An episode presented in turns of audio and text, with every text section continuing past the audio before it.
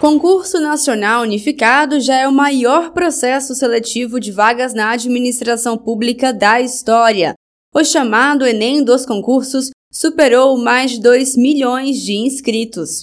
O Ministério da Gestão e da Inovação em Serviços Públicos aguarda a compensação bancária final dos pagamentos para divulgar o balanço final de inscrições confirmadas e o número total de inscritos por cada bloco temático.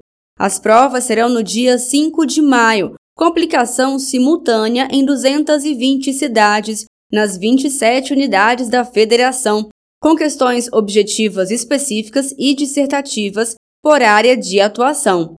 A ministra da Gestão e da Inovação em Serviços Públicos, Esther Dueck, explicou que a prova será realizada em um único dia e em duas etapas. O concurso ele vai ser realizado num único dia, em duas etapas. A parte da manhã, para os cargos de nível superior, ele tem uma prova objetiva igual para todo mundo e uma prova discursiva já específica da, do bloco. E na parte da tarde, são mais é, 50 questões objetivas e específicas do bloco. E dentro do bloco, a gente dividiu o bloco em cinco eixos temáticos, para poder ter 10 questões para cada eixo temático. A divulgação dos resultados resultados das provas objetivas e preliminares das provas discursivas e redações será realizada em 3 de junho.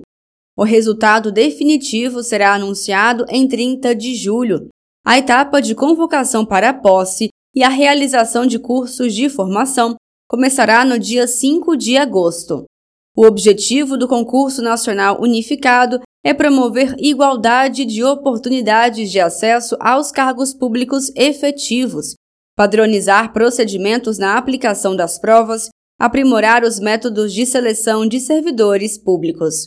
Para o presidente Lula, o processo de reconstrução do Brasil também acontece com a realização de concursos públicos para repor o que desapareceu nos setores da administração pública durante o governo de extrema-direita derrotado nas urnas. Às vezes há uma incompreensão. Eu não sei se por má fé ou não, mas toda vez que a gente fala em fazer concurso, algumas pessoas começam a utilizar, começou a gastança. Começou a gastança.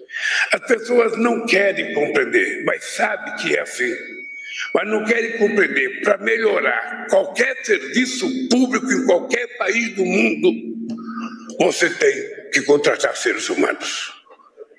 Você tem que contratar mulheres e homens para fazer o serviço que somente o ser humano pode fazer.